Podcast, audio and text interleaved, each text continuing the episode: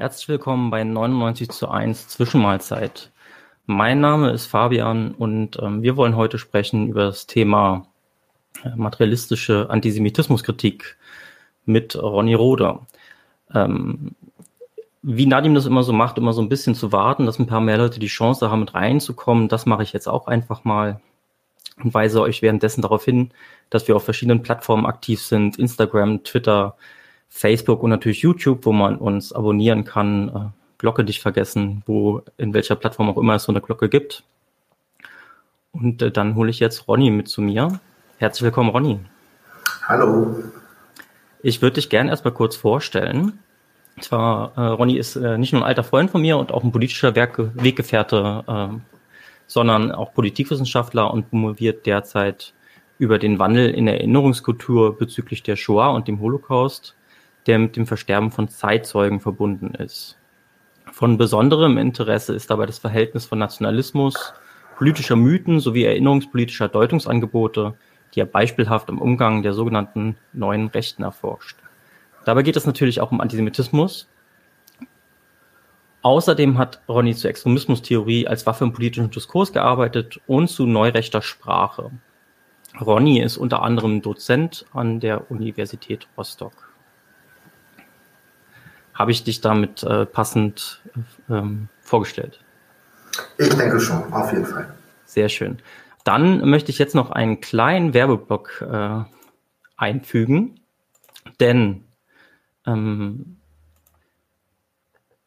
wir als linkes Medium sind natürlich auch solidarisch mit anderen linken Medien und äh, daher ähm, möchte ich gerne auch euch die junge Welt als Tageszeitung ans Herz legen der reiche Westen gegen die arme Bevölkerung in rohstoffreichen Ländern, Großkonzerne und Militär gegen Klimaschutz, Immobilienkonzerne gegen Menschen, die bezahlbaren Wohnraum brauchen, Reiche, die immer reicher werden, gegen die überwältigende Mehrheit derer, die immer ärmer werden.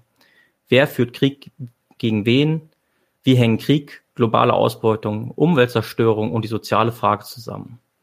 Wem nutzen herrschende Verhältnisse? Wer unterliegt wessen Interessen? Solche Fragen stellt und beantwortet die Tageszeitung über Welt in Hintergrundberichten, umfassenden Analysen und in ihrer tagesaktuellen Berichterstattung. Die junge Welt beschreibt Ausbeutungs- und Machtverhältnisse unverschleiert und bezieht Position. Eine Zeitung für Unterdrückte und jene, die an ihrer Seite kämpfen. Mit einem Standpunkt, der sich der Profitlogik des Kapitals und ihrer verheerenden Folgen verweigert, von dem aus sie neoliberale und menschenverachtende Narrative entlarvt. Die junge Welt stellt Gegenöffentlichkeit her, ist täglich online und gedruckt erhältlich. Möglich ist das nur, weil sie der Genossenschaft, äh, weil sie eine Genossenschaft ist, ihrer Leserinnen und Leser. Und zusammen mit ihnen findet sie sich nicht mit den bestehenden Verhältnissen ab und hält sie für veränderbar. Und wenn ihr neugierig geworden seid, dann könnt ihr das selber überprüfen, ob das stimmt, was ich gerade eben gesagt habe, ob die junge Welt hält, was sie verspricht und könnt das beispielsweise mal ausprobieren, indem ihr eine Ausgabe am Kiosk kauft. Infos dazu, wo ihr die linke überregionale Tageszeitung Junge Welt in eurer Nähe findet, gibt es unter www.jungewelt.de Kiosk. Und äh, damit kommen wir jetzt zu unserem eigentlichen Thema. Äh, Ronny, wir treffen uns heute, um über eine materialistische Antisemitismuskritik zu sprechen. Und da ist die erste Frage, okay, was macht denn jetzt eigentlich eine materialistische Antisemitismuskritik aus? Und was unterscheidet sie gegebenenfalls von einer idealistischen? Und was wären die Anforderungen, die man eine, an eine materialistische Antisemitismuskritik stellen müsste? Puh, also ich glaube, ähm, das ist eine Frage, die wir im Detail jetzt eher im Laufe der Sendung, glaube ich, äh, entschlüsseln werden, die sich so stichwortartig sicherlich nicht befriedigend äh, beantworten lässt. Aber ganz vereinfacht könnte man sicherlich sagen, eine idealistische Antisemitismuskritik ähm, begreift den Antisemitismus in erster Linie als äh, eine Form des sozialen Vorurteils und die logische, praktische Konsequenz daraus wäre dann also zu sagen, Bildung, Bildung, Bildung als äh, Maßnahme antisemitischer Einstellungsmuster äh, ja, zu bekämpfen. Ähm, ich würde an dieser Stelle sogar schon einmal äh, auf die kritische Theorie zu sprechen kommen, deren Rolle in dieser ganzen Gemengelage sicherlich kritisch zu diskutieren ist. Aber ähm, von Adorno, wie auch von Horkheimer vor allem, aber von Adorno stammt ja der beständige Hinweis Erziehung. Ja, also Erziehung sei irgendwie der Schlüssel, Erziehung zur Mündigkeit. Was das im Detail bedeutet, ist jetzt eine andere Frage, aber da finden wir doch sehr stark diesen Ansatz zu sagen, Erziehung und Bildung, das ist irgendwie was Wichtiges. Ähm, man würde allerdings äh, Adorno sicherlich Unrecht tun, wenn man sagen würde, der sei in erster Linie ein Idealist gewesen, denn auf der anderen Seite steht neben der Erziehungs, äh, ja, diesem Erziehungsparadigma steht ja auch die Auffassung, dass die Gesellschaft so einzurichten sei, dass sich Auschwitz nicht wiederhole. Das ist ja ein sehr bekanntes Bonmot.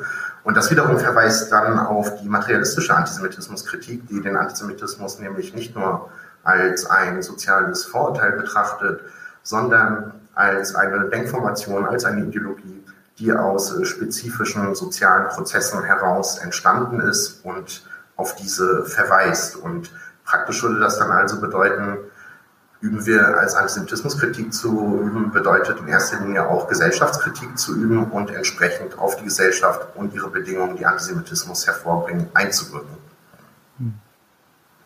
So auch ein bisschen äh, das äh, von Horkheimer äh, ein bisschen abändern. Äh, wer über Antisemitismus spricht, darf über Kapitalismus nicht schweigen. Korrekt. Und äh, tatsächlich hat er das sogar relativ ähnlich formuliert, ein paar Seiten bevor dann die berühmte Aussage zum Faschismus und Kapitalismus kommt. Und jetzt hast du gesagt, äh, die Frankfurter Schule und äh, es gibt ja diesen, diese Schrift von Adorno, irgendwie Erziehung zur Mündigkeit und so. Aber wir sehen es ja auch in anderen, ähm, auch linken Kontexten. Ich sage jetzt mal in der linksliberalen Antidiskriminierungspolitik ist es ja ein ähnlicher Ansatz, wo man auch der Meinung ist, äh, mit dem Bearbeiten individueller Einstellung könne man gesellschaftliche Veränderungen erreichen und zum Beispiel eben auch antisemitische Vorurteile aus der Welt schaffen, langfristig, indem man eben ganz viele entsprechende Seminare und Workshops anbietet. Äh, das ist richtig. Äh, ich würde aber äh, doch anmerken wollen, dass das nicht gänzlich illegitim ist. Ja, also es wäre natürlich auch naiv zu glauben, wir, um jetzt mal klassisch marxistisch zu sprechen, wir verändern die Produktionsverhältnisse und dann existiert das Problem des Antisemitismus nicht mehr. Und so wir wissen, dass wir auch bei der Frage äh, der Misogynie oder auch der, äh, des Rassismus, dass das natürlich äh, zu kurz greift und dass das möglicherweise auch ein etwas bequemer Schluss aus der politischen Analyse ist. Also es gehört schon irgendwie beides auch ein Stück weit zusammen. Die, die Aufklärungsarbeit, um mal ein schöneres Wort als Erziehung zu finden, die ist natürlich trotzdem unerlässlich. Ja, letztendlich, äh, auch um die Welt zu verändern, ist ja ein gewisses Maß an Aufklärungsarbeit vorweg nötig. Man muss ja auch erstmal erkennen, wie die Welt ist und was ge gegebenenfalls Mittel wären, sie zu ändern. Gut, äh, dann vielleicht ein Unterschied, der in der Literatur aufgemacht ist, ist nochmal der zwischen Antijudaismus und äh, Antisemitismus. Antisemitismus ist die moderne Form des Judenhasses, ähm, Antijudaismus die mittelalterlich-christliche Form. Kannst du da kurz vielleicht erklären, was da der Unterschied ist? Ja, äh, diesen Unterschied äh, genauer zu beleuchten, was es mit dem auf sich hat, äh, das ist, glaube ich, sehr, sehr wichtig, um sich einen Begriff davon zu machen, wie ein materialistischer Zugang zu dem Thema aussehen könnte. Ähm, man müsste jetzt relativ weit historisch ausholen, aber ich versuche das mal auf wesentliche Punkte runterzubrechen. Ähm, es gibt ich in der würde, ja. Ich würde an der Stelle dann mal diese Frage hier einblenden, die dazu auch gerade ein bisschen passt und die wir damit gerade in diesem Moment jetzt auch beantworten.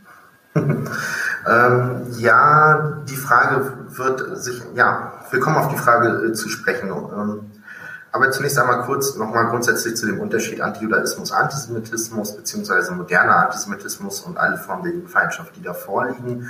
Ähm, das äh, kann man sich in etwa so vorstellen, als gäbe es oder anders gesagt, äh, in der Antisemitismusforschung gab es, das ist heute nicht mehr so en vogue, aber es gab mal den Gegensatz von Kontinuitätsthese und Modernitätsthese.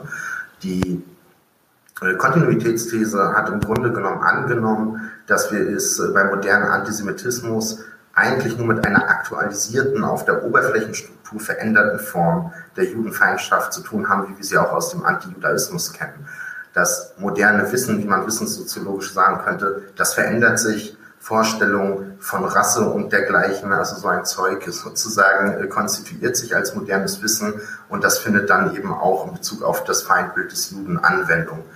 Ähm, demgegenüber steht aber die Modernitätsthese, die auch der sozialwissenschaftliche Standard ist und die Annahme hier ist, dass sich nicht nur Oberflächenstrukturen des Vorurteils verändern, sondern dass im Grunde genommen die Struktur des judenfeindlichen Denkens selbst verändert wird und auf originäre äh, Bedingungen der modernen Gesellschaft verweisen und auf Bedürfnisse der Subjekte, die in dieser modernen Gesellschaft äh, leben. Ähm, wie sich der moderne Antisemitismus nun historisch äh, genau konstituiert, das ist noch ähm, etwas komplizierter. Ähm, darauf können wir vielleicht gleich nochmal äh, zu sprechen kommen. Gut, äh, dann alles ist Politik, müssen wir dich vertrösten. Ähm, dann würde ich äh, gerne über die Frage sprechen, ob äh, denn Antisemitismus etwas qualitativ Eigenes ist oder ob es sich letztlich nur um eine Form von Rassismus handelt. Das ist ja eine These, die auch besonders gern in den sozialen Netzwerken diskutiert wird und auch besonders hitzig. Ähm, wie ist deine Sicht da? Also es ist verlockend, äh, diese, dieser Position zu folgen, weil wir eben im modernen Antisemitismus sehen, dass er sich unter anderem einer rassistischen äh, Sprache bedient. Ähm, aber ich glaube, daraus zu Schlussfolgern, das sei also nur eine Form äh, des Rassismus, äh, das greift zu kurz und das ist im Grunde genommen auch nicht historisch konkret genug, was äh, die Entwicklung des modernen Antisemitismus insbesondere in Mitteleuropa angeht, der eng verwoben ist mit der Frage der bürgerlichen Emanzipation und dann der historisch aufgeworfenen sogenannten Judenfrage. Ähm, also ich glaube, dass man äh, den Antisemitismus nicht hinreichend erklären kann, wenn man ihn nur als eine Form des Rassismus äh, subsumiert.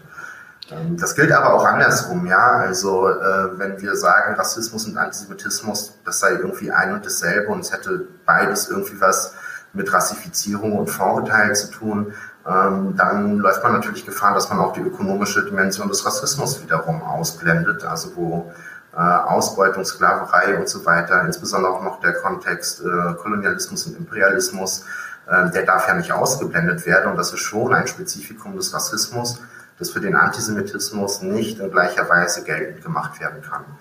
Wichtig ist aber, dass wenn es darum geht, Antisemitismus und Rassismus zu bekämpfen, dass man da nicht in ein Konkurrenzdenken geraten sollte. Ähm, beides gehört bekämpft und gerade in der Gegenwart sehen wir auch, dass äh, die Dinge durchaus verschränkt äh, miteinander sind. Also nehmen wir beispielsweise den Attentäter, der ähm, mit dem versuchten Anschlag auf die Synagoge in Halle, ähm, der ja auch beseelt war von dem Mythos vom großen Austausch. Und das ist ja ein, ein wunderbares Beispiel im Grunde genommen, wie rassistische Anschauungen und antisemitische Begründungsmuster äh, ineinander fallen können. Hm. Ja, also ich habe jetzt auch noch nicht von modernem Antisemitismus äh, mitbekommen, der keine rassistische Komponente hat, könnte man jetzt auch sagen. Ne? Oder es ist eher selten der Fall. Naja, also dann sind wir doch in der Entwicklung des modernen Antisemitismus, der wie gesagt äh, mit der bürgerlichen Emanzipation äh, zusammenfällt. Und äh, es ist so, dass man in der Antisemitismusforschung den modernen Antisemitismus frühestens auf das ausgehende 18. Jahrhundert äh, datiert. Ähm, in diesem, äh, in diesem Zeitraum taucht die sogenannte Judenfrage auf, was die Frage nach der rechtlichen Verbesserung der Juden ist und später der rechtlichen Gleichstellung. Äh, am Ende bzw. im zweiten Drittel des 19. Jahrhunderts taucht die Judenfrage dann noch einmal auf, aber wie der Historiker Reinhard Rürup sagt, äh, als eine in einer postemanzipatorischen äh, Version das heißt, es ist in dem Falle die reine Projektion der Antisemiten. Die äh, Judenfrage, die zunächst eine rechtlich-emanzipatorische war, die ist eigentlich mit der rechtlichen Gleichstellung äh, abgeschlossen. Antisemiten werfen sie aber neu auf und machen in diesem Zuge Juden unter anderem für die Schattenseite der Moderne verantwortlich und dafür, dass es an innerer nationaler Einheit in Deutschland mangele und dergleichen. Und in diesem Moment, beziehungsweise in diesem Prozess, in diesem Zeitraum von 100 Jahren, äh, sind es nicht ausschließlich rassistische Bilder, die bemüht werden, sondern auch ökonomische. Ähm, insofern gibt es da schon auch noch Entwicklungsstufen und auch äh, zeitliche Unterschiede. Aber es ist wahr, dass spätestens mit dem 20. Jahrhundert die rassistische Zuschreibung natürlich äh, ganz zentral wird. Die wird schon im 19. Jahrhundert äh, entwickelt, also äh, etabliert sich sukzessive, zumindest in bestimmten politischen Kreisen und wird dann zunehmend anschlussfähig. Aber auch da im 20. Jahrhundert äh, ist äh, der Antisemitismus natürlich nicht auf eine rassistische Zuschreibung begrenzt, sondern er zeichnet sich vor allem dadurch aus, dass er sich von der jüdischen Wirklichkeit entkoppelt, dass also überhaupt kein Realkonflikt zugrunde liegt. Und das ist dann eben das Einfallstor für ziemlich beliebige und äh, auch widersprüchliche Zuschreibungen. Also, dass Juden einerseits Plutokraten sein sollen, auf der anderen Seite aber auch Bolschewisten. Ja, also das sind dann so diese Widersprüchlichkeiten im modernen antisemitischen Denken. Und ich glaube, dass die eigentlich noch viel entscheidender sind als äh, die Frage der rassistischen Zuschreibung. Hm.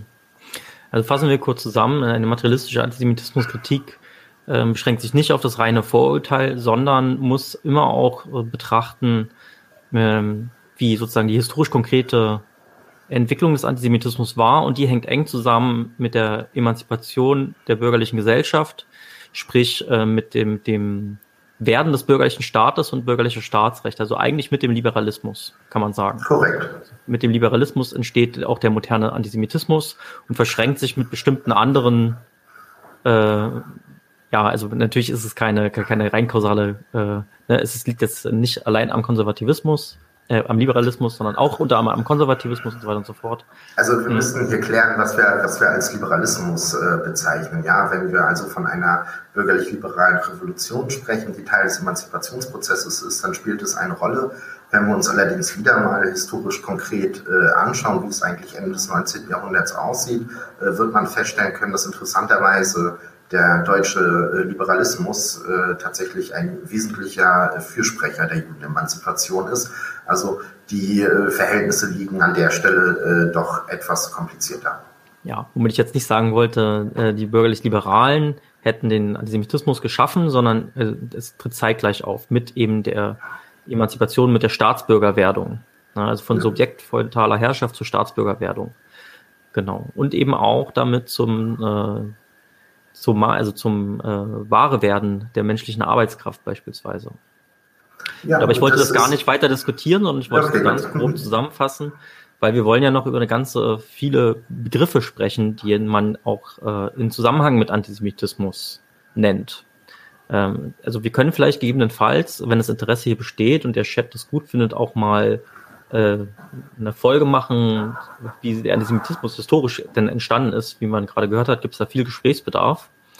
Ähm, wenn, ich wenn ich das noch anmerken darf, ja, also wenn wir einen möglichst exakten Begriff zeichnen wollen, was materialistische Antisemitismuskritik ist und welche historischen Formen es von ihr auch gab und so weiter, dann müssten wir uns das tatsächlich schon historisch genauer anschauen. Also eine materialistische Antisemitismuskritik zum Beispiel, die sagt, naja, irgendwie hat das äh, was mit den Verhältnissen zu tun. Das ist ja irgendwie auch unbefriedigend. Das ist ein bisschen wenig. Es ist an der Stelle schon lohnenswert, dann äh, sich anzuschauen, was also gewisse Klassiker der materialistischen Ideengeschichte hervorgebracht haben, wo auch ihre Mängel liegen und wo damit auch so ein Stück weit die Grenzen eines materialistischen Zugangs liegen. Denn äh, die gibt es zumindest historisch betrachtet durchaus. Inwiefern eine materialistische Perspektive in der Gegenwart wiederum anwendbar ist und wie sie sich heute weiterentwickeln müsste, ist dann nochmal eine andere Frage. Gut. Ähm, wie gesagt, man entscheidet inzwischen äh, von äh, eine ganze Reihe von äh, Unterformen, möchte ich jetzt mal nennen, des Antisemitismus. Zum Beispiel den äh, sekundären Antisemitismus. Äh, neuerdings ist viel von importiertem Antisemitismus die Rede. Es gibt äh, dann auch äh, den israelbezogenen Antisemitismus oder auch den strukturellen Antisemitismus.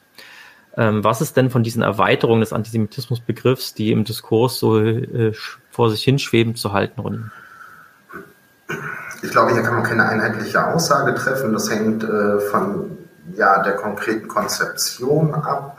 Also sekundärer Antisemitismus beispielsweise ist ein Konzept, das ich für sinnvoll halte das ist ein Phänomen der empirischen Wirklichkeit, das man, wie ich finde, gut feststellen kann.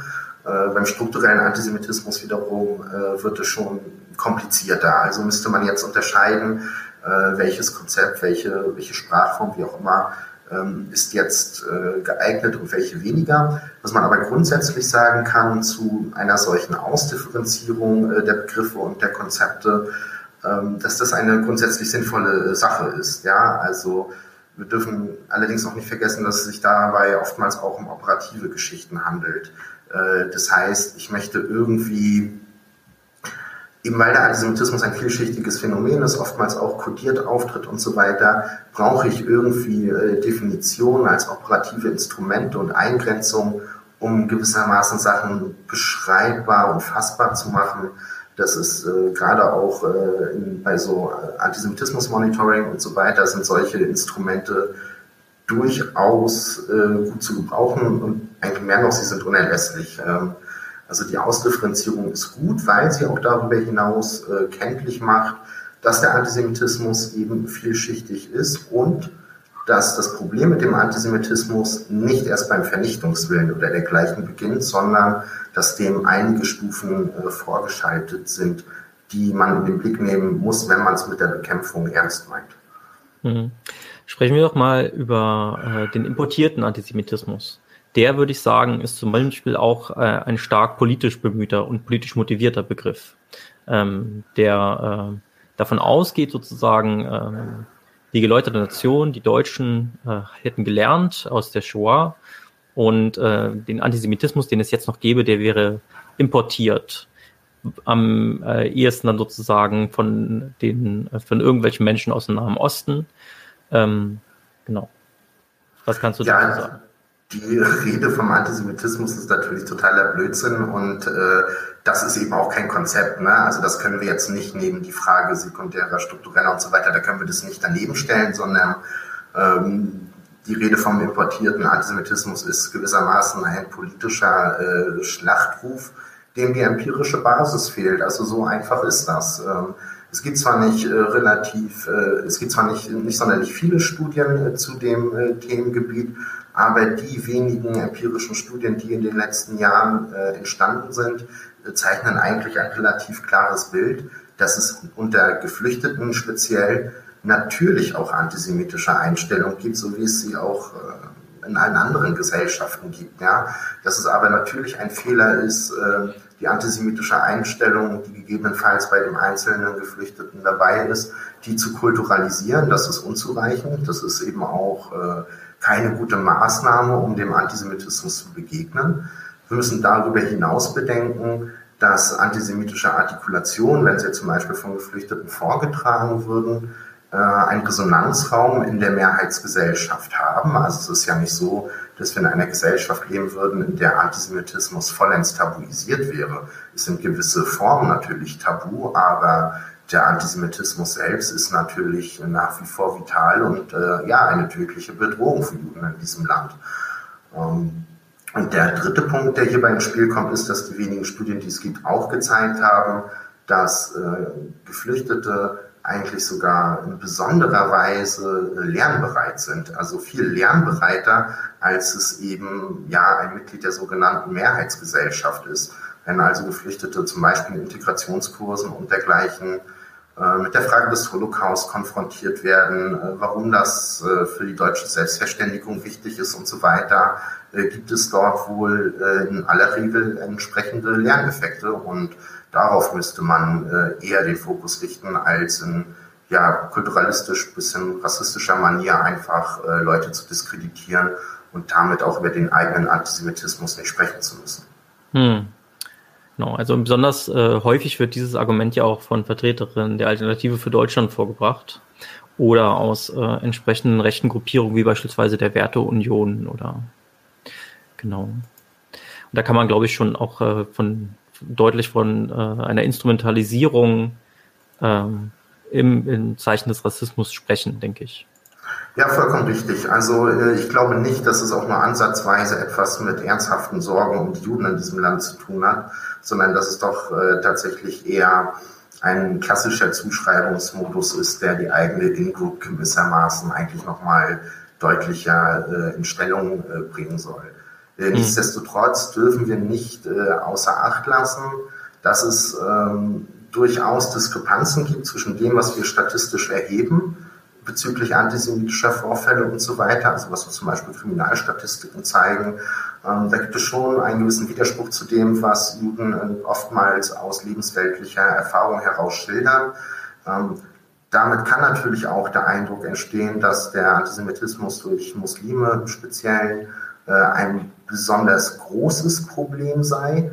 Ähm, und da gilt es natürlich sozusagen genauer zu eruieren, ist das jetzt also die, ein, die einzelne sozusagen lebensweltliche Erfahrung oder ist es etwas, was statistisch auch gesättigt ist? Ähm, wo liegen da die Zusammenhänge? Das heißt, gerade wenn äh, jüdische Gemeinden oder so äh, da eine besondere Sorge formulieren sollten, ist das etwas, was man äh, grundsätzlich erst einmal ernst nehmen muss. Aber es äh, kann natürlich nicht bedeuten, dass man, ja, ohne sich die Sache genauer anzuschauen, unisono sagt, ja, Muslime sind im Punkt Antisemitismus äh, das äh, größte Problem in diesem Land. Ein besonders schönes Beispiel von, äh, wie Statistiken noch täuschen können, haben wir in einem konkreten Fall neulich bei Twitter gesehen.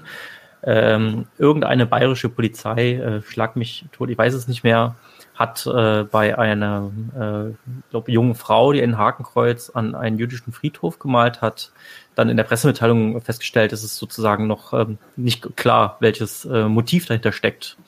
So, und äh, so können auch äh, Statistiken im konkreten Fall mal ein bisschen anders ausfallen, als es eigentlich die Realität ist.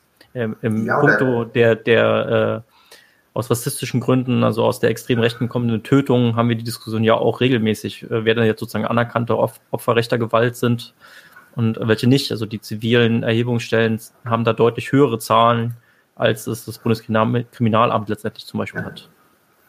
Es gibt eine gewisse Begriffsdiffusion, muss man auch sagen. Ja, also äh, nehmen wir mal die Causa Maaßen, ja, und die Frage, wenn er von Globalisten spricht, ist das antisemitisch oder nicht? Das war ja eine Frage, die äh, wie heißt sie, Lisa Neubauer aufgeworfen hatte im Disput mit Armin Laschet und ähm, äh, Laschet hat einfach kategorisch ausgeschlossen, nein, der könne ja kein Antisemit sein und so weiter, man müsse schon den Nachweis erbringen. Äh, interessant waren daran zweierlei Dinge. Also einerseits, dass Laschet offenkundig annahm, äh, dass der Antisemitismus auch eine Frage der Intentionalität sei. Das heißt, der Antisemit ist bewusst ein Antisemit, ja ähm, beziehungsweise es braucht das Bekenntnis des Antisemiten, um ihn als Antisemiten zu erkennen.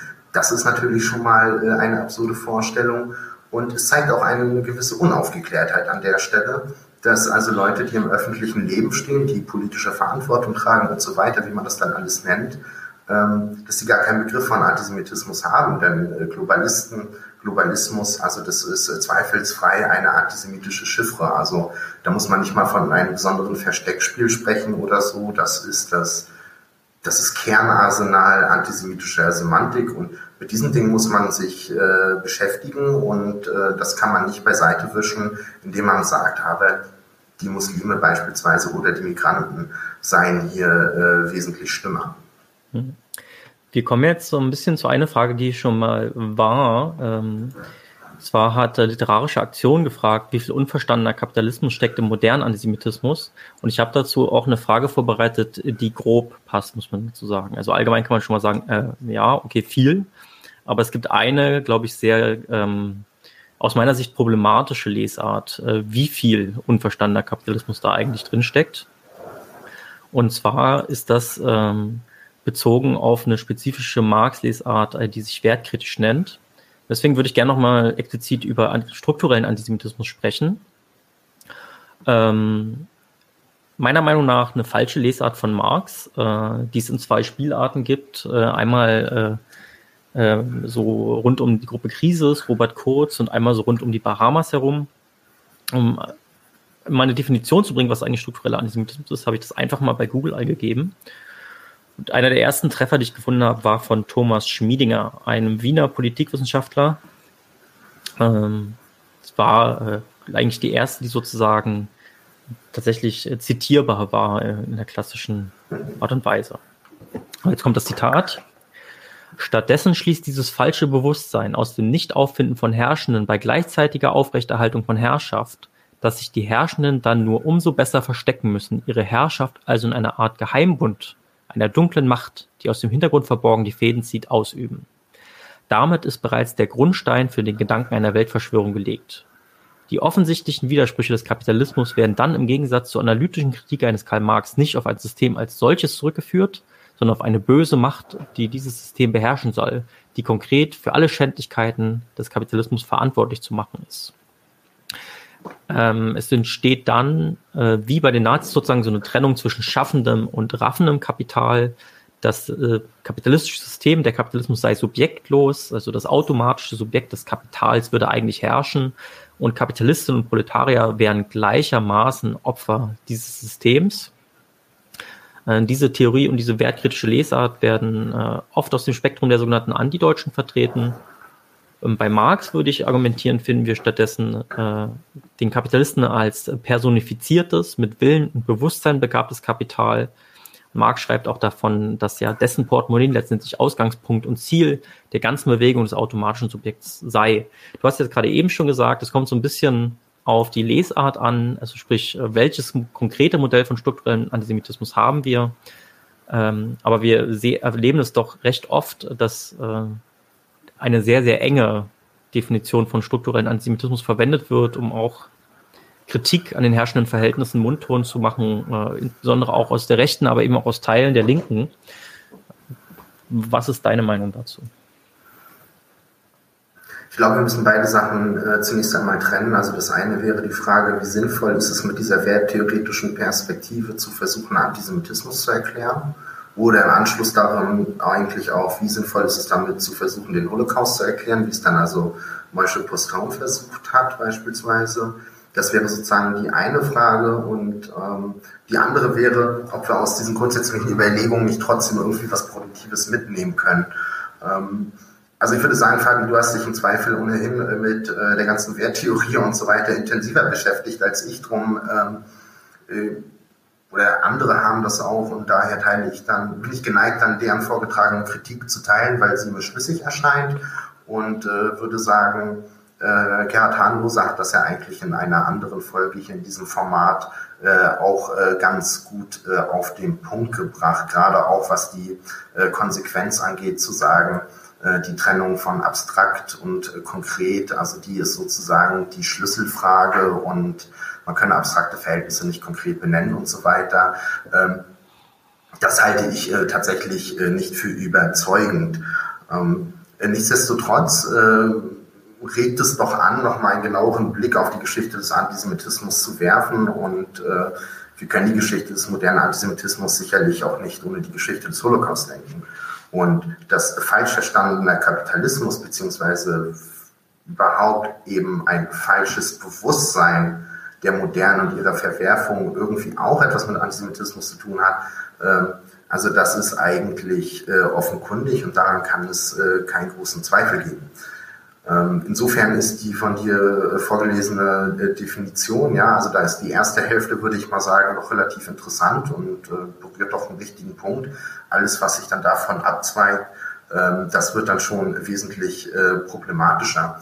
Und was jetzt konkret den strukturellen Antisemitismus angeht, ähm, nun ja, also, wenn wir uns Postcohen erst einmal anschauen, dann hat er einen, einen, einen durchaus wichtigen Punkt, über den es sich nachzudenken lohnt, nämlich, dass die Vernichtung in den Konzentrationslagern, in Konzentrations- und Vernichtungslagern, dass die ähm, offenbar überhaupt keine funktionale Dimension hat. Ja? Also es gibt sozusagen keinen ökonomischen, keinen militärischen und so weiter äh, Zweck, äh, Menschen zu vernichten. Und äh, das ist eine Beobachtung, die gewissermaßen herausfordert, die ja auch linken marxistischen Perspektiven auf den Antisemitismus äh, neu zu denken. Ähm, ich glaube, soweit ist das äh, nachvollziehbar und äh, die, die Beobachtung ist, würde ich sagen, schlüssig und dass das also erst einmal eine, ja, anregt, weiter zu reflektieren, ist auch äh, vollkommen nachvollziehbar und da würde ich auch mitgehen. Aber das, völlig, äh, wenn ich da kurz einhaken darf, ja. also völlig ähm, losgelöst äh, und von ökonomischen Interessen war es ja dennoch nicht. Denn man hat ja ähm, die Menschen zu Zwangsarbeit missbraucht, äh, sie auch teilweise regelrecht tot gearbeitet und man hat ihre Vermögenswerte ja auch enteignet Korrekt. und äh, verteilt, auch als sozusagen als so kleines äh, Bonbon für die Volksdeutschen in Anführungszeichen. Ähm, nicht zuletzt auch für das deutsche Kapital, was sich da auch nochmal enorm dran bereichern konnte. Ähm, kann es nicht sein, dass sozusagen es eine ursprüngliche, äh, durchaus ökonomische äh, Sinnhaftigkeit hatte, dass sich das aber auch dann, ich sag mal jetzt, äh, flapsig verselbstständigt hat und äh, gerade im Rahmen äh, des Krieges es gibt ja auch ähm, Autoren und Autorinnen, die argumentieren, also der, die Shoah wäre nicht denkbar unter Friedensbedingungen gewesen, sondern sozusagen die Entfestung des Krieges und das Morden, das damit verbunden war, hat auch erst den Möglichkeitenrahmen geschaffen, das tatsächlich so umzusetzen. Was ist da deine Meinung zu? Also ich glaube, der letzte Punkt würde jetzt zu weit führen, aber was die Frage des ökonomischen Nutzens äh, des Holocaust angeht, ähm, äh, ist das äh, natürlich so, dass es da auch entsprechende äh, Aspekte gab und Hannah Arendt beispielsweise hat ja in ihrer Analyse des Antisemitismus und des Imperialismus und dann letztlich auch des Systems Konzentrationslager genau diese Zusammenhänge durchaus auch herausgearbeitet.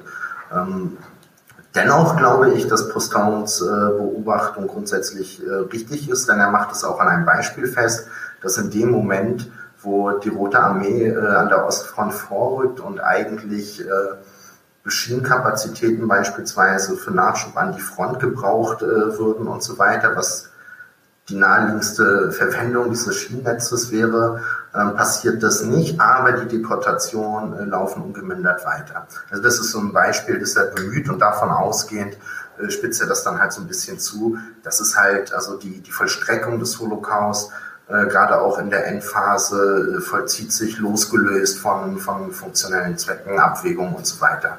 Ähm, und darüber nachzudenken, ja, grundsätzlich, äh, das ist in Ordnung, beziehungsweise das ist in Ordnung, ist alles, aber äh, das ist, das ist mir, das ist mir verständlich. Das Problem, das ich mit Poston dann habe an der Stelle, und das schließt dann eben an an die Kritik der Werttheorie, wie du sie äh, sicherlich auch vertreten würdest, mein Eindruck ist, dass Poston im Grunde genommen versucht, ähm, psychologische, psychoanalytische Mechanismen zu beschreiben. Also es geht auch, stark um die Frage, was passiert da eigentlich im Kopf der Antisemiten, dass sie so etwas tun. Äh, er versucht das aber in marxistisches Vokabular zu packen. Und äh, ich glaube, äh, das ist eben, das ist eben die Schwierigkeit. Äh, oder das macht es halt auch schwer verständlich und ich, wie ich finde, wenig brauchbar. Der damit verbundene Hinweis allerdings, dass es eine Form von falsch verstandenem Antikapitalismus geben könnte, da würde ich mitgehen. Ob dieser falsch verstandene regressive Antikapitalismus sich, äh, sich nun im Holocaust verwirklicht hat, wie es Poston äh, letztlich behauptet, das wage ich zu bezweifeln, aber das Phänomen äh, ja, falsch verstandener Prozesse und daraus abgeleiteter falscher Maßnahmen, ja ganz im Sinne eines falschen Bewusstseins wieder, äh, das gibt es garantiert.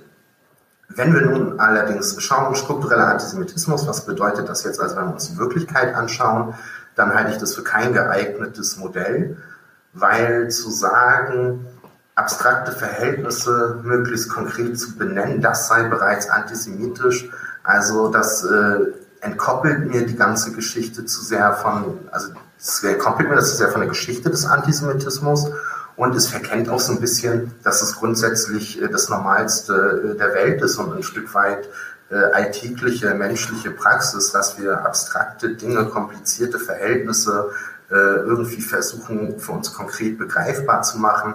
Das ist irgendwie dem menschlichen Erkenntnisapparat und der Verarbeitung von Eindrücken irgendwie eingeschrieben. Also das allein kann jetzt nicht das Wesensmerkmal des Antisemitismus sein. Ja. Aber wenn wir uns zum Beispiel Verschwörungstheorien anschauen, ähm, dann ist es natürlich interessant zu sehen, äh, dass gewisse Motive, gewisse Strukturen, die wir aus dem Antisemitismus kennen, wie also widersprüchliche Zuschreibungen, Entkopplung von der Realität und so weiter, das finden wir dann ja durchaus. Und das ist immer schon mal ein guter Hinweis, dass man sich die Sache genauer anschauen muss. Und oftmals dauert es dann nicht lange, dass irgendwie Rotschild erwähnt und dann kann man sozusagen sein Bingo machen. Aber grundsätzlich und allgemeingültig zu sagen, abstrakte Verhältnisse, also bemüht sein, abstrakte Verhältnisse konkret zu benennen, das sei irgendwie eine Form von Antisemitismus. Das entlernt mit dem Begriff zu sehr und äh, lässt im Übrigen auch die Opferperspektive ein Stück weit äh, vergessen. Ja, letztendlich sagt man ja, wer nicht Marx gelesen hat und das so interpretiert wie die Wertkritik, ist äh, Antisemit. So, und das ist ja schon äh, ein bisschen frech, sagen wir mal. Hinweis nochmal ganz allgemein übrigens, äh, das gerade erwähnte Interview mit Gerhard Hanloser ist wirklich sehr lesenswert. Ihr könnt natürlich auch Fragen stellen, wenn sie passen, dann werden wir sie hier mit einflechten oder sie am Ende mit bearbeiten. Gehen wir mal ein Stückchen weiter in äh, meiner Liste, die ich hier vorbereitet habe.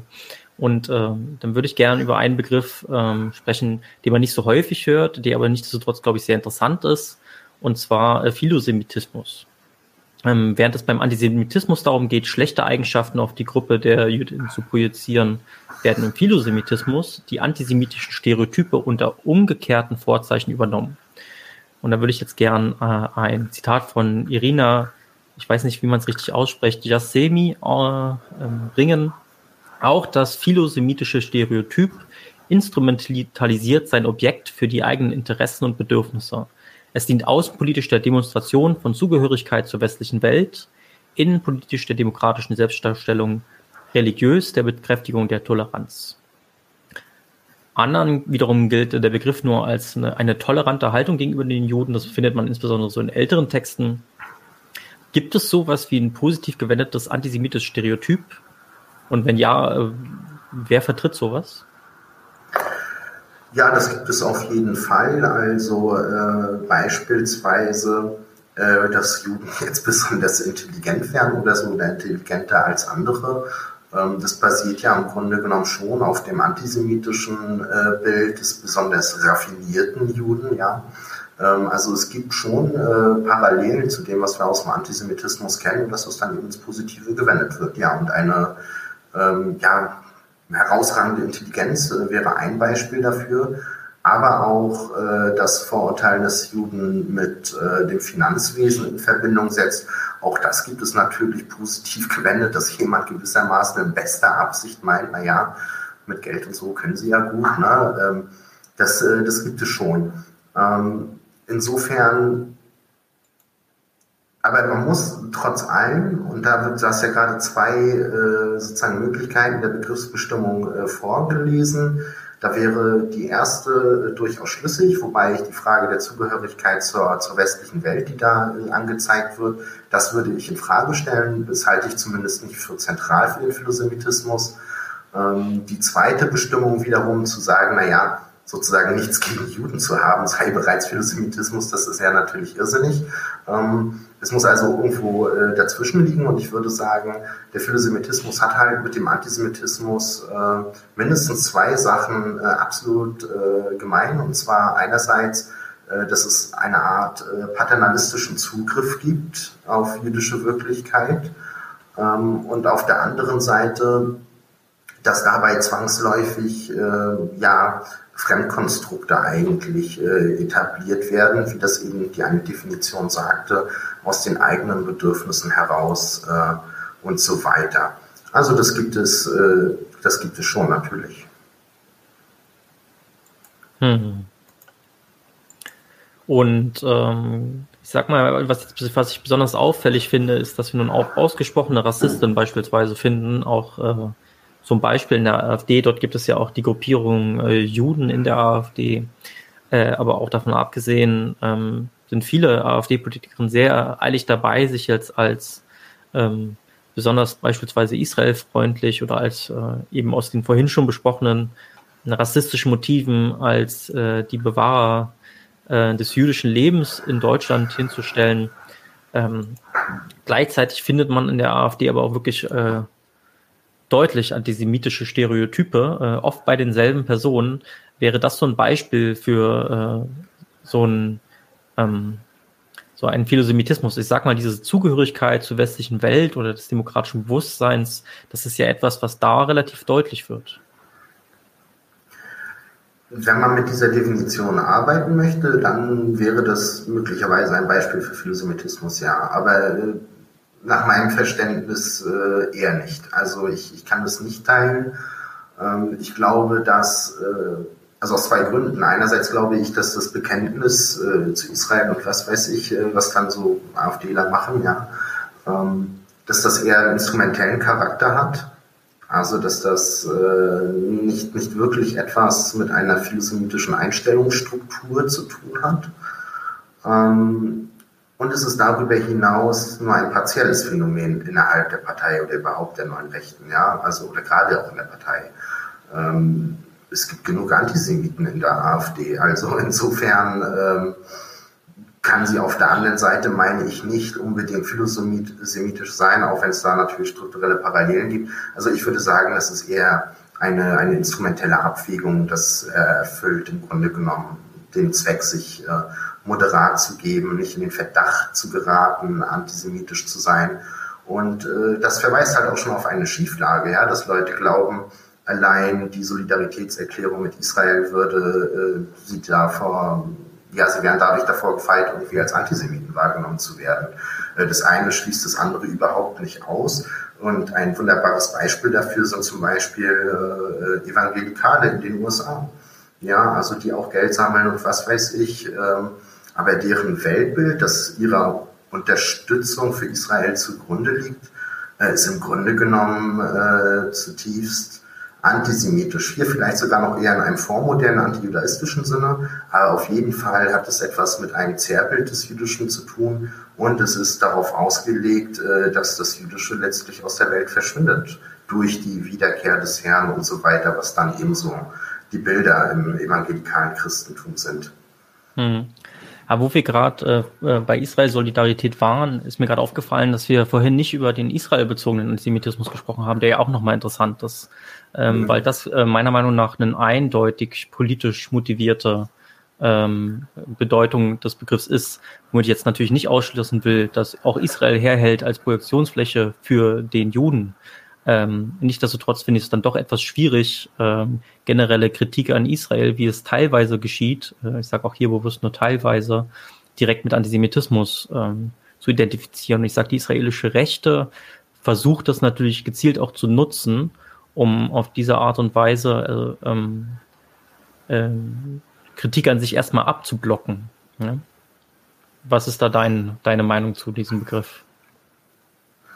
Ich würde es nicht ganz so drastisch zeichnen wie du. Also ähm, ist, eher ist es ähnlich wie mit der Frage nach dem importierten Antisemitismus, dass ich schon, äh, dass ich schon die Frage stellen kann, worauf wird denn eigentlich der Fokus gelegt, wenn wir über Antisemitismus in Deutschland beispielsweise sprechen.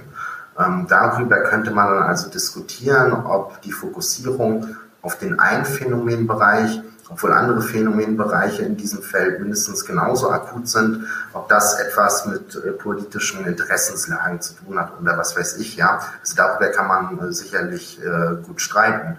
Aber unbenommen dessen, glaube ich, kann niemand abstreiten, dass so etwas wie israelbezogener Antisemitismus existiert. Ähm, die Frage ist hier viel eher, was meinen wir damit genau und äh, wie können wir die Sache feststellen?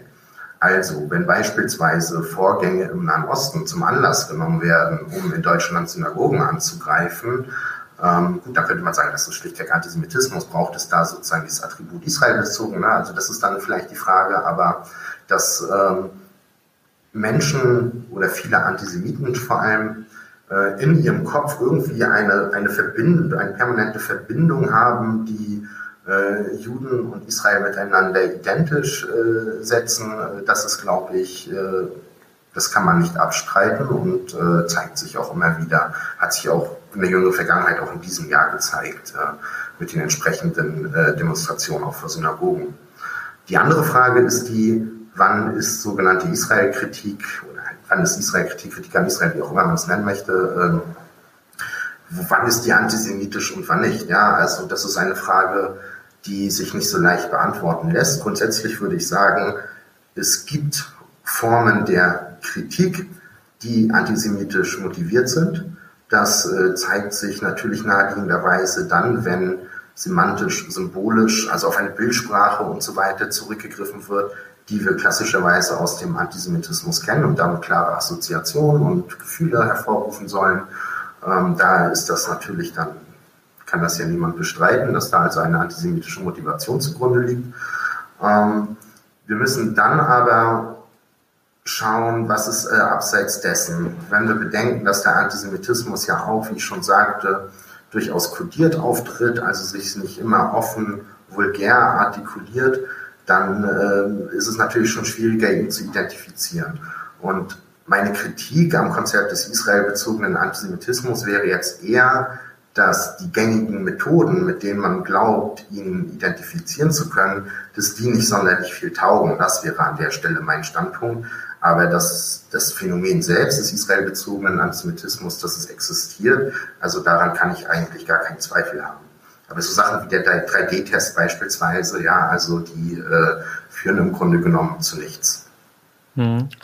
Der 3D-Test besteht darin, ähm, dass es diese drei Kriterien gibt. Die Dämonisierung Israels, die Anwendung von Doppelstandards und die Delegitimierung. Ähm, vielleicht für unsere Zuschauer und Zuschauerinnen als Erläuterung. Was wäre deine Kritik an dem? Also nehmen wir zum Beispiel äh, den Vorwurf des doppelten Standards. Also heute würde man dazu vermutlich sagen, das ist Whataboutism.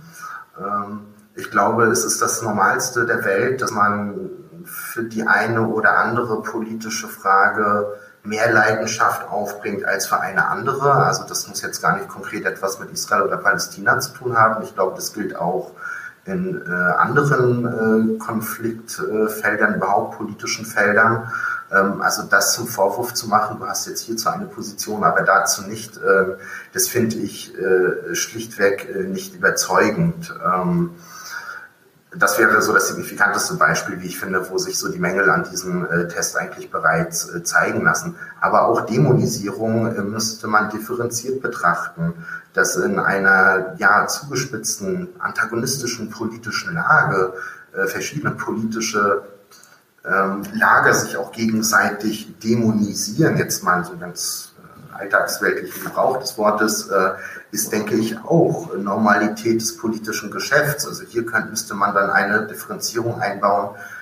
Findet eine Dämonisierung statt und der Rückgriff auf vertraute antisemitische Bilder, dann würde die Lage natürlich schon wieder anders aussehen. Also ich glaube, ähm, man muss hier grundsätzlich äh, einfach viel, viel stärker differenzieren, sich die Sachen anschauen, aber er kann eben nicht mit dem 3D-Test im Sinne wie einer mathematischen, mathematischen Formel äh, sich, äh, sich etwas äh, auflösen, eine Fragestellung. Das halte ich, äh, das halte ich nicht für sinnvoll.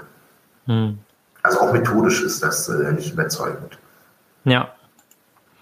Gut, dann würde ich gerne mit dir ähm, über das Thema äh, Mythen sprechen. Also unser gemeinsamer Professor Yves Bisol hat äh, ja ein, ein, sehr gutes Buch vorgelegt dazu, Glaube und Politik, wo er sich auch damit befasst hat.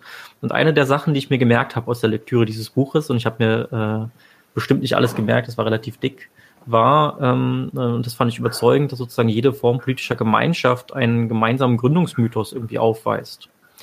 Und äh, nun leben wir hier in der Bundesrepublik Deutschland und äh, einer der Gründungsmythen der Bundesrepublik Deutschland lautet, dass äh, sozusagen Deutschland geläutert aus der Shoah hervorgegangen ist, äh, gelernt hat, im Rahmen der Demokratisierung ein besseres Deutschland zu sein. Und einhergeht dieses auch mit einer spezifischen Gedenkkultur bezüglich des industriellen Massenmords an den Juden und ein Konsens zur Solidarität mit Israel als einen jüdischen Staat, der quer durch die Parteienlandschaft äh, bis hinein in die AfD sogar geteilt wird ähm, erstmal würdest du mir dazu stimmen äh, oder nicht? Würdest du da in Nuancen was ändern?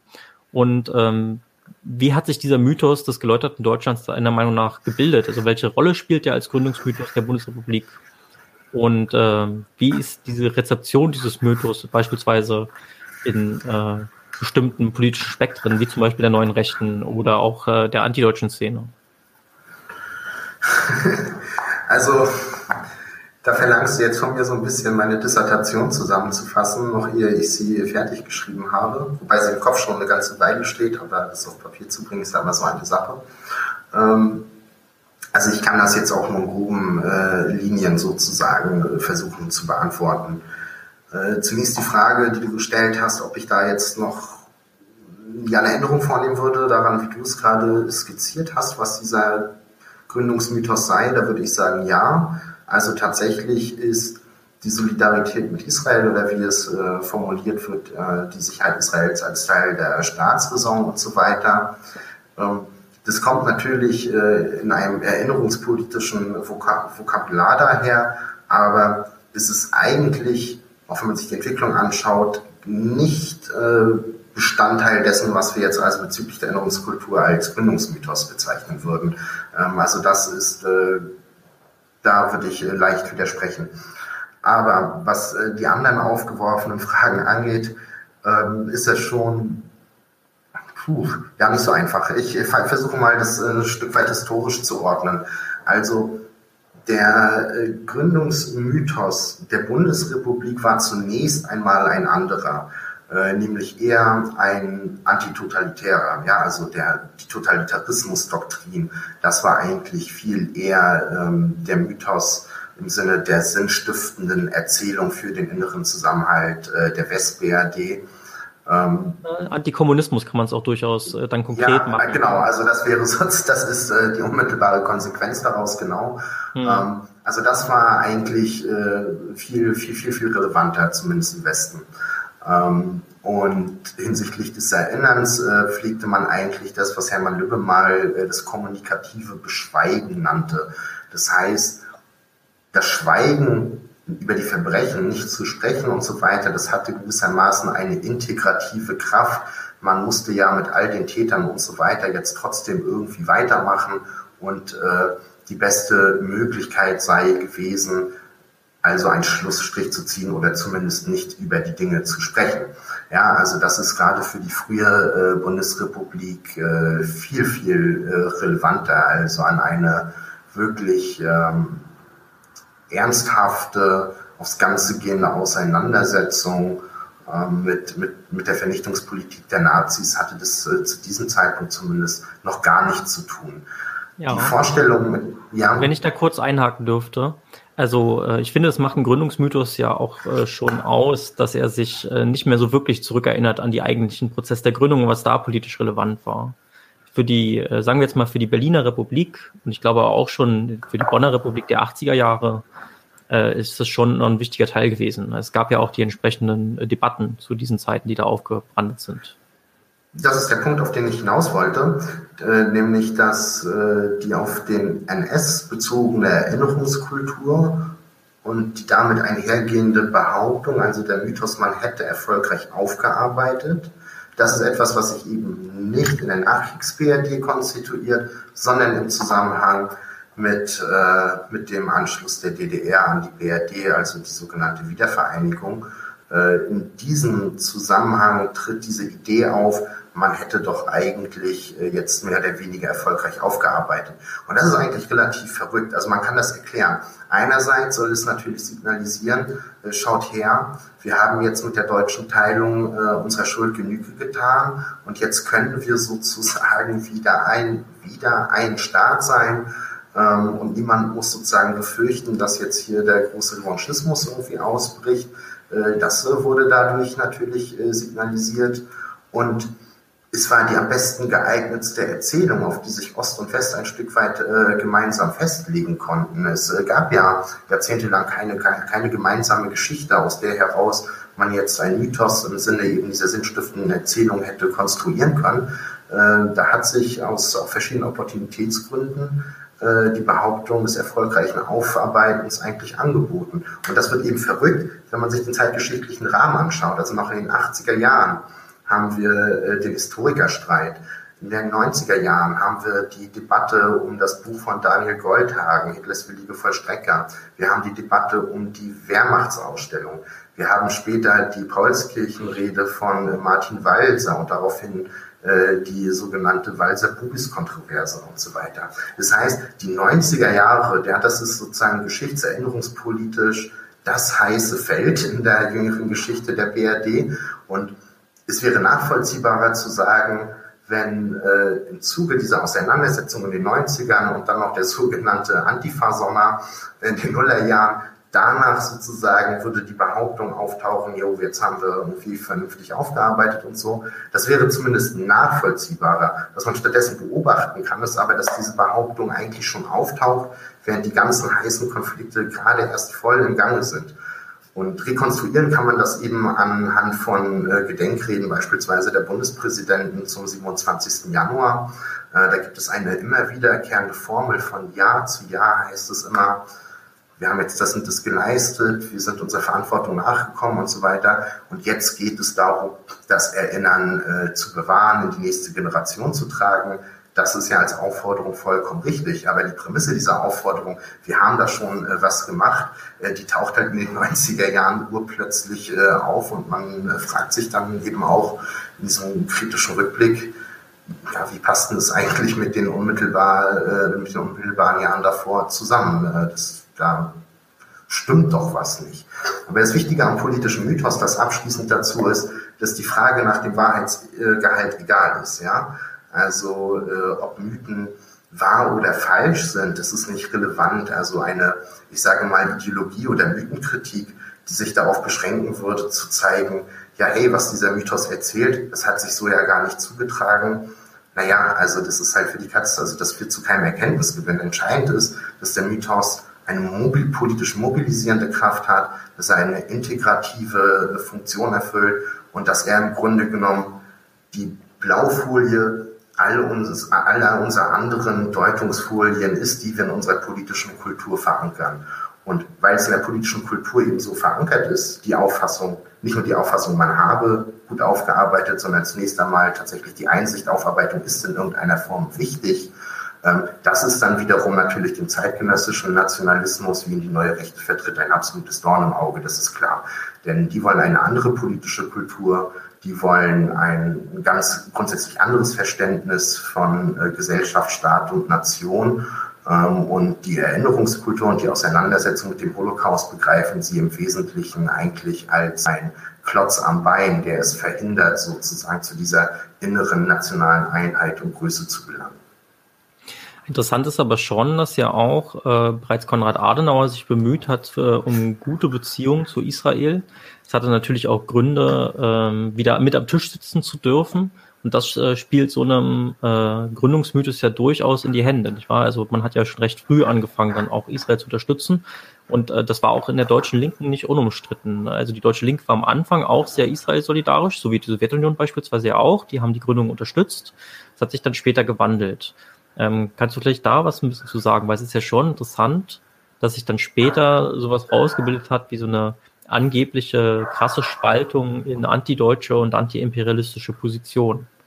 Die Erzählung ist vielleicht ein bisschen zu einfach, aber ähm, dass das ein großes Streitthema, zumindest in der radikalen Linken war, das ist ja auf jeden Fall Fakt. Ähm, also Adenauer, ähm, da ist es natürlich ganz interessant, dass sein Interesse mit Israel sozusagen ins Gespräch zu kommen und in irgendeiner Weise diplomatische, politische, womöglich auch ökonomische Beziehungen aufzubauen, einer, wie ich finde, eigentlich antisemitischen Motivation entsprang. Äh, man findet bei YouTube eigentlich diesen legendären äh, äh, Schnipsel, ja, ein Ausschnitt, äh, wie ähm, Adenauer bei Günter Gauss sitzt. Äh, Günter Gauss sagt vielleicht einigen was, ja, war sozusagen ein legendärer Talkmaster in der alten BRD. Äh, da saß unter anderem auch Hannah Arendt zu Gast und qualmte da im Studio voll und es wird einfach mal ein, zwei Stunden lang wirklich intensiv miteinander gesprochen, ohne irgendwie eine Beschränkung und so. Das ist ein total spannendes Format, wo viele wichtige Figuren der deutschen Zeitgeschichte und auch der intellektuellen Geschichte sozusagen aufgetreten sind. Das lohnt sich da reinzuschauen. Jedenfalls Adenauer saß in diesem Format und war dann eben also auch, wurde auch angesprochen auf die Frage der Normalisierung mit Israel. Und das ist ganz erstaunlich, denn Adenauer vertrat die Auffassung, und hier haben wir wieder dieses Einsetzen von Juden und Israel, dass äh, die Beziehungsaufnahme mit Israel im Grunde genommen ein Akt der Versöhnung von Deutschen und Juden sei, was interessanterweise natürlich auch nochmal eine Verstetigung äh, des Gegensatzes Deutsche und Juden ist. Und er begründete es unter anderem damit, dass man sich ja gewahr sein müsse, dass die Juden in der Welt und vor allem in Amerika einen besonderen Einfluss genießen würden. Ja, also das ist ein antisemitischer Topos und mit dem begründet er, dass man sich jetzt also irgendwie um Beziehungen zu Israel bemühen müsse, denn so würde man das Weltjudentum äh, ruhig stellen. Äh, das ist schon, schon ziemlich verrückt. Ähm, als Kontrast dazu möchte ich aber nicht unerwähnt lassen, äh, dass das nicht nur die Deutschen ambivalent gesehen haben und natürlich ohnehin nicht nur die deutsche Linke, sondern dass das auch in Israel sehr, sehr kritisch begleitet wurde. Ja, also da gab es natürlich durchaus Stimmen, die sagten, also mit den Deutschen äh, keine Zusammenarbeit, Boykott und so weiter. Ähm, Also Ben Gurion wurde dafür schon auch hart angefeindet in Israel. Mhm. Ah, zurück ähm, zu dieser, ähm, ich sag jetzt mal, neueren äh, Diskussion äh, zum Thema ähm, Widerspruch zwischen der da aufkam und der Kritik ähm, eines, äh, eines linken Antisemitismus, äh, ein Herausbilden einer antideutschen Linken, die das dann in Konfrontation gestellt hat zu einer antiimperialistischen Linken und das alles kulminiert sozusagen so ein bisschen rund um den äh, Nahostkonflikt, also sozusagen Konflikt zwischen Palästina und Israel.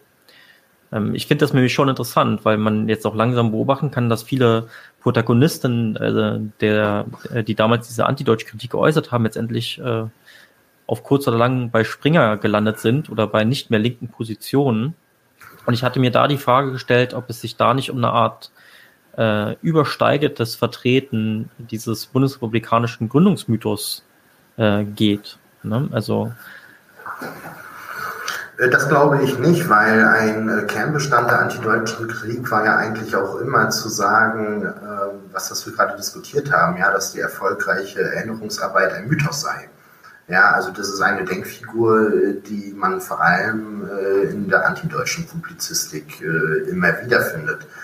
Hängt jetzt natürlich davon ab, was man als antideutsche Publizistik verstehen will oder so, aber wenn ich mir beispielsweise die konkret anschaue, die ja wirklich, ähm, ja, als äh, Kremnitzer noch am Leben war, fand ich sie auch noch deutlich besser, muss ich dazu sagen, ähm, die also eigentlich sehr, ja, mit einem sehr scharfen Blick genau diese Widersprüche eigentlich immer wieder in den Blick genommen hat. Ja, also die Deutschen wollen die Erinnerungsweltmeister sein, aber gleichzeitig wollen sie Angriffskriege führen und so weiter. Ne? Also in diesem klassischen Themenrepertoire der Antideutschen, vor allem auch der 90er und Nuller Jahre, findet man immer wieder in sehr pointierter Weise äh, die Kritik an der Erinnerungskultur, wenn man so möchte. Und insofern würde ich sagen, sie sind nicht die Zuspitzung dessen, sondern das ist vielmehr eigentlich der Punkt, an dem sie was äh, sehr, sehr Sinnvolles gemacht haben und auch wichtige Diskussionen durchaus äh, angetreten haben.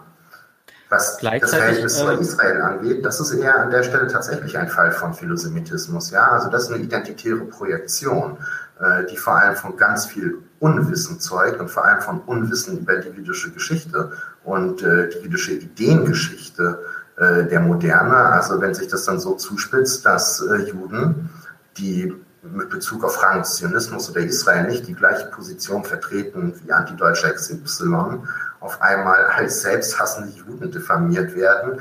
Also das ist, äh, da zeigt sich eben dieser ganze paternalistische, fremdmachende Impuls äh, des Philosemitismus. Äh, der, und das finde ich sehr, sehr verräterisch dann an der Stelle.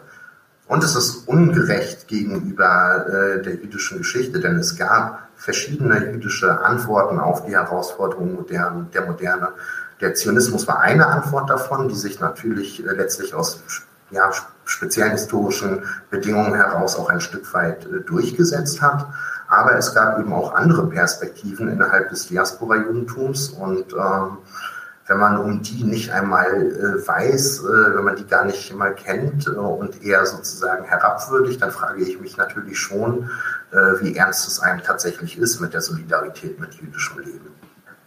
Ja, um jetzt keine Missverständnisse aufkommen zu lassen, ich meinte nicht, dass sie die, den Gründungsmythos äh, so übernehmen würden, sondern dass sie sozusagen ihre eigene Zuspitzung dessen, also sozusagen die Bundesrepublik hat nicht gelernt, aber die Antideutschen hätten gelernt aus äh, der Geschichte des eigenen Landes. Ähm, das meinte ich damit eher, ähm, mit der das, übersteigerten. Das genau. könnte man vielleicht so stehen lassen. Genau. Und das ist ja, äh, finde ich, auch interessant, dass es eine vergleichbare Bewegung in keinem anderen Land gibt. Also ich habe gehört, es gibt wohl in Griechenland die eine oder andere kleine Gruppe, die jetzt ähnliche Positionen vertreten soll, vor ein paar Jahren. Ich kann kein Griechisch, kann es also nicht überprüfen, ob das stimmt, habe auch keine englischen Texte dazu gelesen. Aber im Prinzip äh, ist es schon ein Alleinstellungsmerkmal der deutschen Linken, äh, dieser Theoriestrang. Ja, aber das, äh, das erklärt sich ja von selbst. Ja. Also aufgrund der besonderen historischen Herausforderungen, klar. Ähm, und das sagt auch nichts über die Qualität dieses Denkens. Ja? Also das möchte ich schon sagen. Ich meine, ich äh, würde mich, was die wesentliche Kritik des antideutschen Standpunktes äh, angeht, würde ich da wieder auf den Vortrag von Gerd Harmloser verweisen und mich da den wesentlichen äh, Punkten anschließen.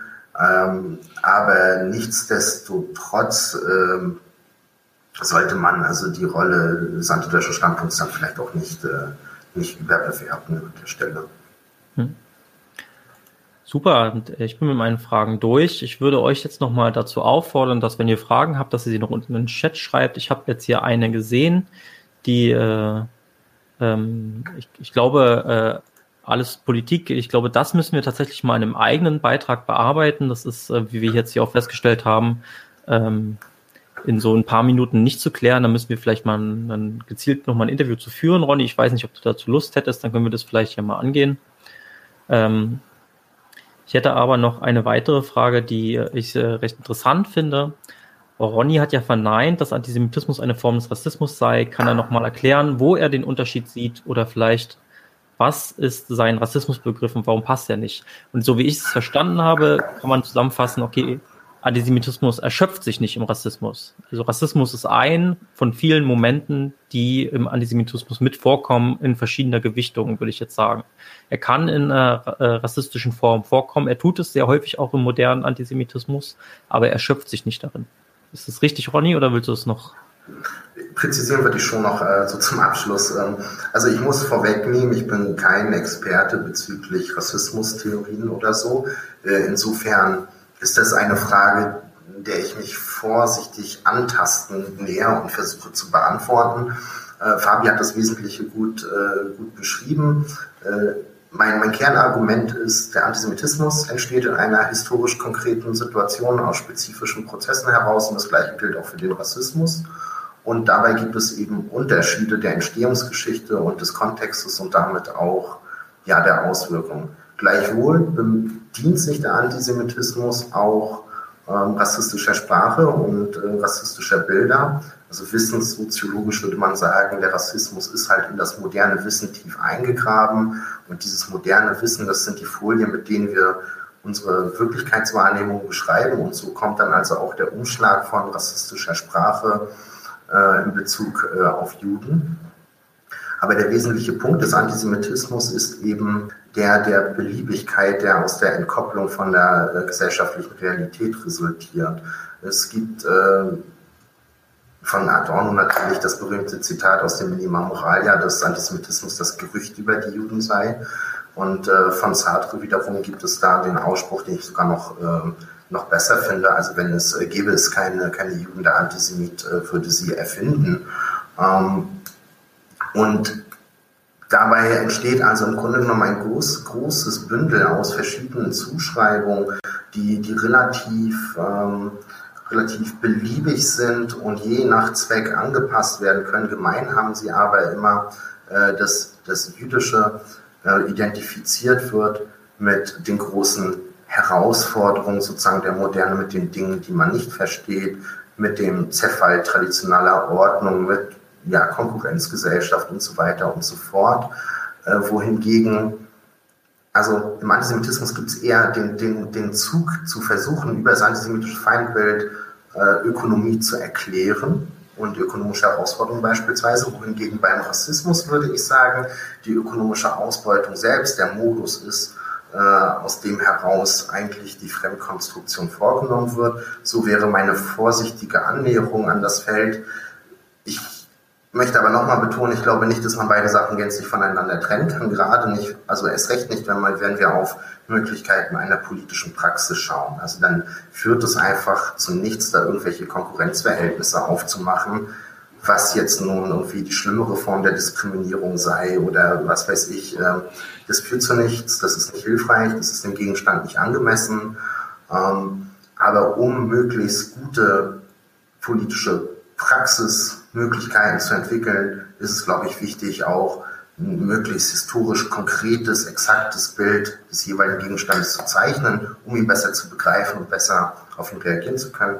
Aber wie gesagt, an der Stelle lasse ich mich grundsätzlich auch gern belehren. Also das äh, ist jetzt äh, nicht mein Steckenpferd. Danke, Ronny. Ich habe jetzt noch eine letzte Frage, die ich glaube, ähm, man auch recht schnell beantworten kann. Äh, ja und nein, nicht wahr? Also, es geht natürlich auch um die praktische Kritik. Äh, da gibt es so einen schönen äh, Spruch von äh, Marx, äh, die Kritik der Waffen kann die, die Waffe der Kritik kann die Kritik der Waffen nicht ersetzen. Ähm, Und äh, in Feuerbach-Thesen halt auch sinngemäß, dass ich ähm, letztendlich in unserer Praxis bewahrheiten muss, was wir theoretisch auszusagen haben. Ich habe es jetzt nicht im Kopf, es tut mir leid, es ist peinlich, wenn Marxisten, eigentlich müsste man das auswendig können. Nichtsdestotrotz äh, klar ist, wir müssen, wir dürfen uns nicht auf Ideologiekritik äh, beschränken, sondern müssen auch aktive Politik betreiben. Also Theorieseminare sind keine aktive Politik allein. Ähm, also ja, ich würde die Frage auch bejahen. Ja, an, an materialistischer Antisemitismuskritik ist auch Ideologiekritik, auch und vor allem würde ich vielleicht sogar sagen. Aber wichtig ist dabei zu bedenken, dass Ideologiekritik nicht irgendwie in einer geschichtsphilosophischen Sprache verharren darf und würde da dann tatsächlich einen Lesetipp mitgeben. Also ich meine, viele Leute kennen die Dialektik der Aufklärung, dann vielleicht das eine oder andere Zitat aus dem Minima Moralia und dann ist so Adorno-kritische Theorie, dann hat man da irgendwie so sein Bild, mit dem man operiert und das kommt dann schnell in die Fahrwasser von, von äh, reiner Philosophie. Äh, es ist aber lohnenswert, sich die soziologischen Schriften von Adorno anzuschauen. Ähm, in denen wird tatsächlich nochmal viel, viel deutlicher, äh, dass es ihm um die Tauschgesellschaft geht, was das mit dem Denken der Menschen macht und so weiter und so fort. Also da hat die Ideologiekritik tatsächlich ein sehr, sehr hartes materialistisches Fundament und ich glaube, das gilt es grundsätzlich bei ideologiekritischen Bemühungen zu stärken und nicht auf dieser Ebene zu verbleiben, ganz offenkundig irgendwie falsche Vorstellungen als falsche Vorstellungen zu entlarven, sondern klar zu machen, woher kommen die falschen Vorstellungen, was begünstigt sie und wie können wir ihnen also vorbeugen. Super. Äh, Ronny, ich freue mich, dass du da warst äh, oder da bist. Ich würde dich bitten, dass du noch äh, ein bisschen da bleibst, äh, während ich unser Auto abspiele und vielleicht alle nochmal darauf hinweise. Wir haben natürlich auch schon andere Interviews geführt, die hier auch dann teilweise mit äh, reinspielen. Wir haben Leandros Fischer zur Geschichte der antideutschen Bewegung hier gehabt bei 99 zu 1. Wir hat Gerhard Hanloser dort. Ähm, wir werden auch weiterhin in dem Themenfeld äh, Dinge tun, äh, noch viel interessanter sind, aber wir haben auch noch ein weiteres Spektrum, ein viel breiteres Spektrum an Interviews zu verschiedensten Themen. Guckt doch einfach mal durch folgt uns auf unseren Kanälen, auf Instagram, auf, äh, auf Twitter vor allen Dingen, wo ich besonders aktiv bin beispielsweise. Ähm, genau. Ähm, vielen Dank, dass ihr da wart.